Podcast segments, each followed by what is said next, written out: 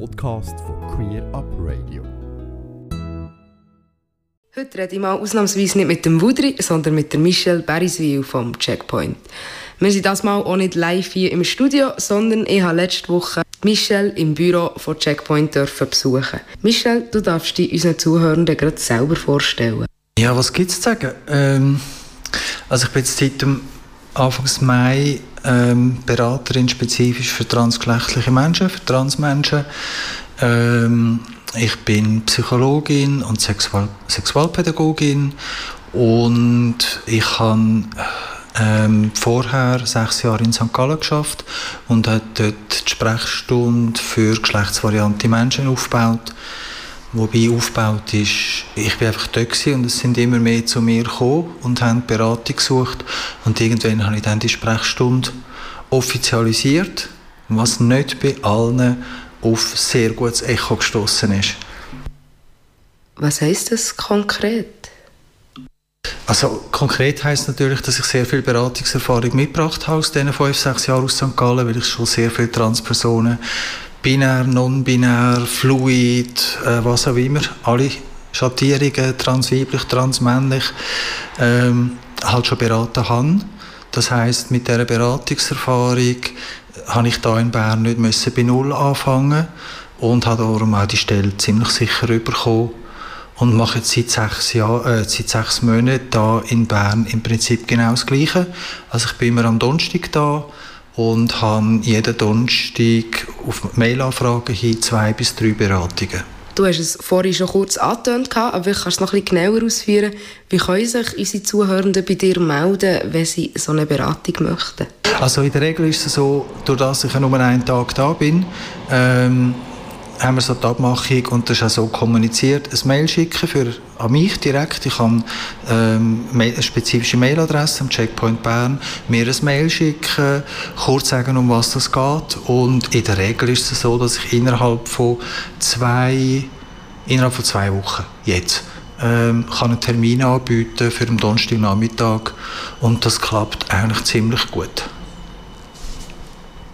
Äh, per Telefon ist einfach darum nicht gut, weil ich eben nur einen Tag da bin und wenn ich da bin, habe ich Beratungen, dann habe ich keine Zeit für Telefon. Aber, und ich funktioniere lieber über Mail als über Telefon, weil da habe ich gerade Kontaktdaten und ich kann zurückschreiben. Über Telefon ist es ein bisschen unverbindlicher oder ein bisschen umständlicher.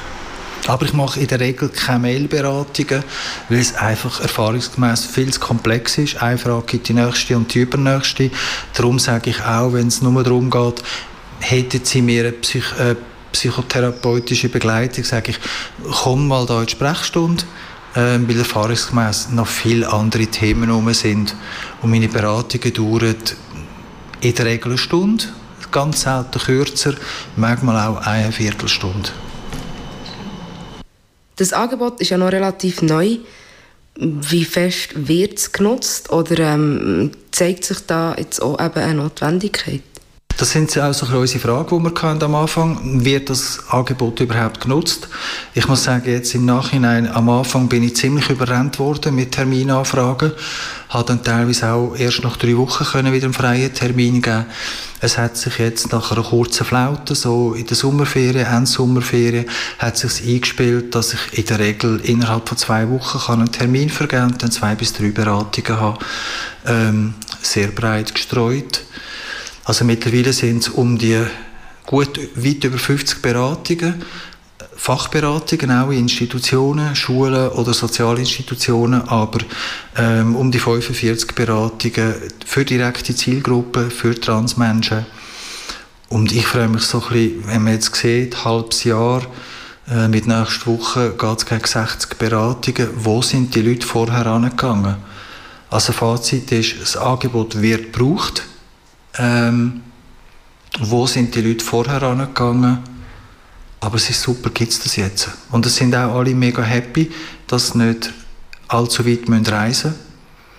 Und vor allem, glaube ich, was halt wirklich der Vorteil ist an diesen drei Beratungsangeboten von Checkpoint Watt, von Checkpoint Bern und Checkpoint Zürich, dass halt äh, die Beratungen von ähm, PsychologInnen ähm, die selber dran sind, gemacht wird. Also es ist einerseits eine professionelle Beratung, es ist nicht einfach eine Peer-to-Peer-Beratung, aber es ist gleichzeitig auch äh, mit, mit Menschen, die selber auch Erfahrung haben in der Community und auch sehr gut vernetzt sind.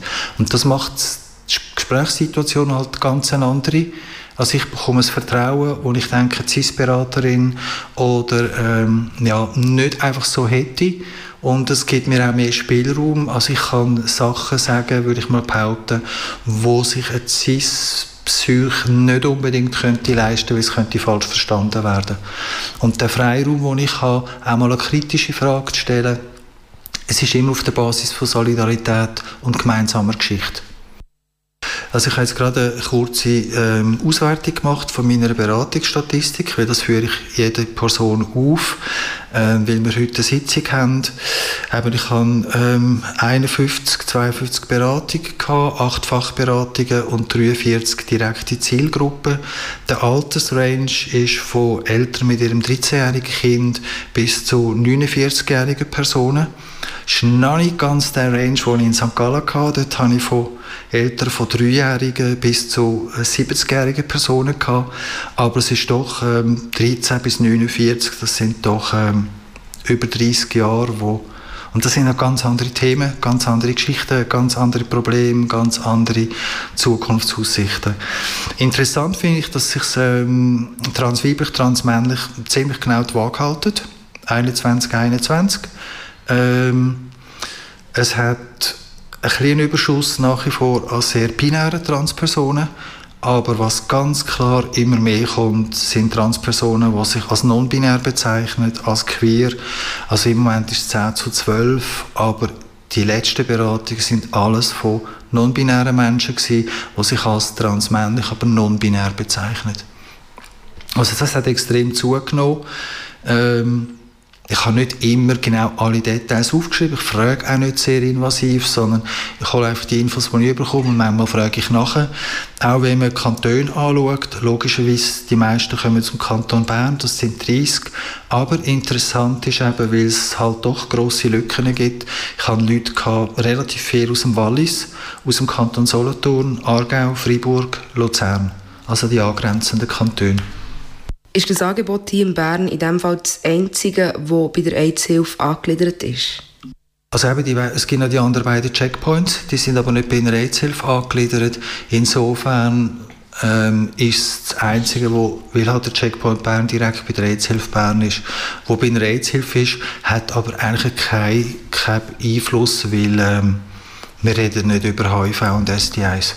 Was ich ja durchaus könnte, wenn es ein Thema ist, weil ich ja vorher als Geschäftsleiterin von einer AIDS-Hilfe geschafft habe. Aber es ist sicher so, dass die, die Französisch sprechen, die gehen an Checkpoint wo oder allenfalls in Genf. Dort weiss ich nicht, ob es ein Angebot gibt. Der grosse Raum, eben Bern, Wallis, Solothurn, Aargau, die kommen tendenziell da auf Bern.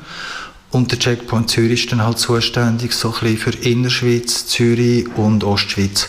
Weil es jetzt das Beratungsangebot in der Ostschweiz dort an der AIDS-Hilfe eben nicht mehr gibt. Ich nehme an, die Leute gehen jetzt halt an Checkpoint Zürich. Aber vorher hat es mir eigentlich besser gefallen, insofern, dass wir im Prinzip von Lausanne, Genf bis auf St. Gallen haben können abdecken Dafür war eigentlich Bern eine grosse Lücke. Gewesen. Jetzt ist Kanton Bern und angrenzend ist abdeckt. Dafür ist jetzt halt die ganze Ostschweiz wieder nicht mehr abdeckt. Wo siehst du Probleme oder Schwierigkeiten der Zusammenarbeit mit Spitälern oder ähm, zum Beispiel Psychologinnen? Also mein Problem ist, dass ähm, ich habe zwar eine Triage-Liste ähm, also mit Fachpersonen, wo ich dann kann, die Leute, die bei mir in der Beratung sind, kann zuweisen für je nachdem, was gebraucht wird, psychotherapeutische Begleitung oder einfach ein, ein, ein psychiatrisches Attest oder Fragen von Mastektomie oder Brustaufbau, äh, Hormon vor allem, das ist für die meisten ein Thema, also Endokrinologie. Das Problem ist, erstens habe ich jetzt sehr viele Beratungen gehabt. Ich habe schon Adressen, aber mittlerweile schreiben mir alle, die ich kenne persönlich, wo ich auch ein gutes Gefühl habe, wenn ich jemanden anschicke, dass es nicht irgendeine transphobe Fachperson ist. Ähm, die sind im Moment alle ausgelastet. Also wenn man das zusammenfassen kann, das eine ist die Versorgungssituation in Bern mit Fachleuten, die transfriendly sind oder mindestens Transerfahrung haben, ist sehr prekär. Wir haben zu wenig Leute. Ich habe zu wenig Leute. ich weiß langsam nicht mehr, wo ich die Leute anschicken soll. Und das ist für mich eine sehr unangenehme Situation.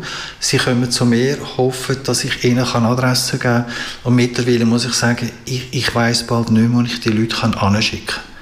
Also an diesem Punkt müssen wir enorm schaffen, dass sich die gesundheitliche Versorgung von Transpersonen im Grossraum Bern verbessert. Und wir haben eine riesige Lücke. Im Wallis gibt es gar nichts. Ähm, die Leute kommen zu mir. Ähm, das ist mal das eine. Das andere ist, was auch problematisch ist, wo, wenn Eltern kommen mit ihren Kind, Transkinder, ähm, es gibt zwar am Inselspital ein Angebot, ist aber nicht wirklich spezialisiert auf Transpersonen. Ist mir so gesagt worden, es sind keine Kapazitäten da. Ja, was mache ich mit diesen Eltern? Ich kann sie ja nicht zurück ins Wallis schicken, dort gibt es niemanden, da gibt es auch niemanden. Muss ich jetzt die alle auf Zürich schicken, weil es dort ein Beratungsangebot gibt? Und ich finde das einfach eine unhaltbare Situation. Und wenn dann mal jemand Zeit hätte und sagt, ja, ich mache es, ähm, aber erst in einem halben Jahr, dann macht mich das schon zwischendurch ziemlich sauer, weil sich die CIS-Fachpersonen einfach nicht vorstellen können, wenn Eltern da sind mit einem 13-jährigen Transmädchen, wo jetzt in die Pubertät reinläuft und die sagen, kommen sie in einem halben Jahr wieder, aber es, es Zeit druckt, also es braucht die dann halt äh, kann man darüber diskutieren mit den Pubertätsblocken, warum man die braucht. Aber ähm, immerhin, da könnte man mal Pubertät stoppen und ein bisschen Zeit gewinnen, um nachher weiter zu schauen. Aber äh, da ist ein halbes Jahr einfach viel. In, der, in diesem halben Jahr passiert in diesen jungen Menschen so viel in, eine, in, eine, ähm, in einer Pubertät, in eine Richtung, wo dann eigentlich für sie die falsche Pubertät ist, die falsche geschlechtliche Entwicklung. Und dann finde ich es manchmal schon fahrlässig, dass man sagt, erst in einem halben Jahr oder im Moment habe ich gar keine Ressourcen. Weil ich fühle mich diesen Menschen, die da sind, verpflichtet, ihnen eine gute Anschlusslösung zu geben und merke, ich werde letztlich angesichts von dieser Versorgungssituation, die wir hier in Bern haben, in Zürich ist sie massiv besser, ähm, werde ich einfach im Stich gelassen. Und das macht mich ziemlich sauer. Und an dem müssen wir arbeiten. Darum haben wir jetzt auch Fachgruppe Trans Bern gegründet. Also es ist ein Zusammenschluss von CIS und Transfachpersonen. Und unser Haupttraktantum, wir haben heute Abend die erste Sitzung. Und eines der wichtigsten Traktanten ist für mich die Situation für Transmenschen, die Gesundheit und Versorgung von Transmenschen im grossen Raum Bern verbessern. Das heißt, ich brauche mehr, ähm, ich brauche mehr Psychs, psychotherapeutische Begleitungen. Ich brauche ähm, mehr EndokrinologInnen, die auch ein bisschen Ahnung haben vom Thema. Äh, ich brauche ChirurgInnen. Ich, ich brauche eigentlich überall Leute und ich habe viel zu wenig. Es wird jetzt langsam schwierig, weil es 50, über 50 Personen sind jetzt in der Beratung, wird es langsam schwierig, weil es einfach einen Engpass gibt. Also ich bekomme von den Leuten, die ich kenne, wo ich ein gutes Gefühl habe, die Rückmeldung bis Ende Jahr niemand mehr oder bis im Frühling niemand mehr. Und das kann es einfach nicht sein. Also das Beratungsangebot, das braucht es, an dem muss man nicht diskutieren, das ist ausgewiesen in der Statistik, aber was das Problem ist, sind die Anschlusslösungen. Und an dem müssen wir arbeiten, das kann so nicht weitergehen.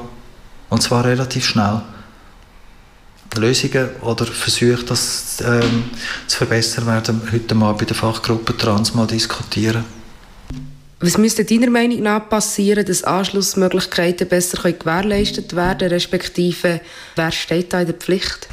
Also jetzt ohne dieser Fachgruppe vorzugreifen, hm, wie die Lösungen aussehen, finde ich, man müsste mal die Ressourcen und die Vernetzung von den Personen, die ich bis jetzt hatte als Unterstützung, dass sie ihre Ressourcen und ihres, ihres, ihre Vernetzung aktivieren, dass wir können relativ schnell weitere PsychotherapeutInnen ähm, finden und auch Leute, die ohne ein grosses Brimborium, mit dem meine ich ein halbes Jahr Psychotherapie und erst dann gibt es ein Attest, ähm, dass das alles schneller geht und mehr Leute da sind. Also die Fachleute, die wir jetzt haben, sind für mich gefordert, ähm, jetzt aktiv zu werden. Weil ich habe nicht den Zugang zu diesen Fachorganisationen. Also eine Endokrinologin ist ja in der Fachgesellschaft für Endokrinologie. Also finde ich, müsste man sie jetzt aktivieren, dass sie schaut, welche Personen gibt es noch und vor allem auch ist Know-how um und sind die Leute einigermaßen Ajour, was Behandlungsleitlinien betrifft, weil ich erlebe es immer wieder, ähm, hören das, Leute, die zu mir kommen, die absolut nicht zufrieden sind, wie sie behandelt werden, ähm, weil da offenbar immer noch bei gewissen Behandlerinnen, vor allem Psychiaterinnen, ähm, Modell umgeistert, das in der Schweiz eigentlich seit 15, 20 Jahren nicht mehr gemacht werden mit Alltagstests, mit Zweitgutachten, mit ähm, ein halbes Jahr warten, ähm, keine Überweisung zu Hormonen, weil die Person zu wenig stabil ist oder, also das Verrückteste finde ich, ich bin nicht überzeugt, dass sie dran sind, kommen sie in einem Jahr wieder, dann vielleicht sind sie ein bisschen weiter. Also ich finde, es kann nicht sein, dass Psychs weiterhin die Gatekeeper-Funktion haben. Vor allem, wenn man jetzt sieht, ICD-11 fällt eigentlich Psychiatrie komplett raus. Wie das dann wie das gehandhabt wird, das sind große Fragezeichen um. Aber dass es immer noch Psychiater hat, wo meinen, sie müssen jetzt entscheiden, ob eine Person trans ist oder nicht, das ist für mich einfach ein absolutes No-Go. Und dass man Forderungen stellt, um dass die Person das muss beweisen, belegen, ähm, oder nicht traut und das zweite Gutachten verlangt, dass man einen zweiten Psychiater, das ist in der Schweiz nicht Usus, aber es wird immer noch gemacht. Und das macht mich mega hässig, weil ich jetzt gerade heute unsere Leitlinien, die wir vor etwa sieben, acht Jahren geschrieben haben, die schon ganz anders sind, aber offenbar geistert immer noch die Leitlinien aus den Ende 90er Jahren von Hepp und Budenberg herum, wo einfach nichts anderes als Gatekeeper und Drangsalierungsbehandlungsleitlinien sind. Und das macht mich mega hässig. Weitere Infos findet ihr unter www.mycheckpoint.ch. Ganze Sendungen und mehr findest du auf queerupradio.ch.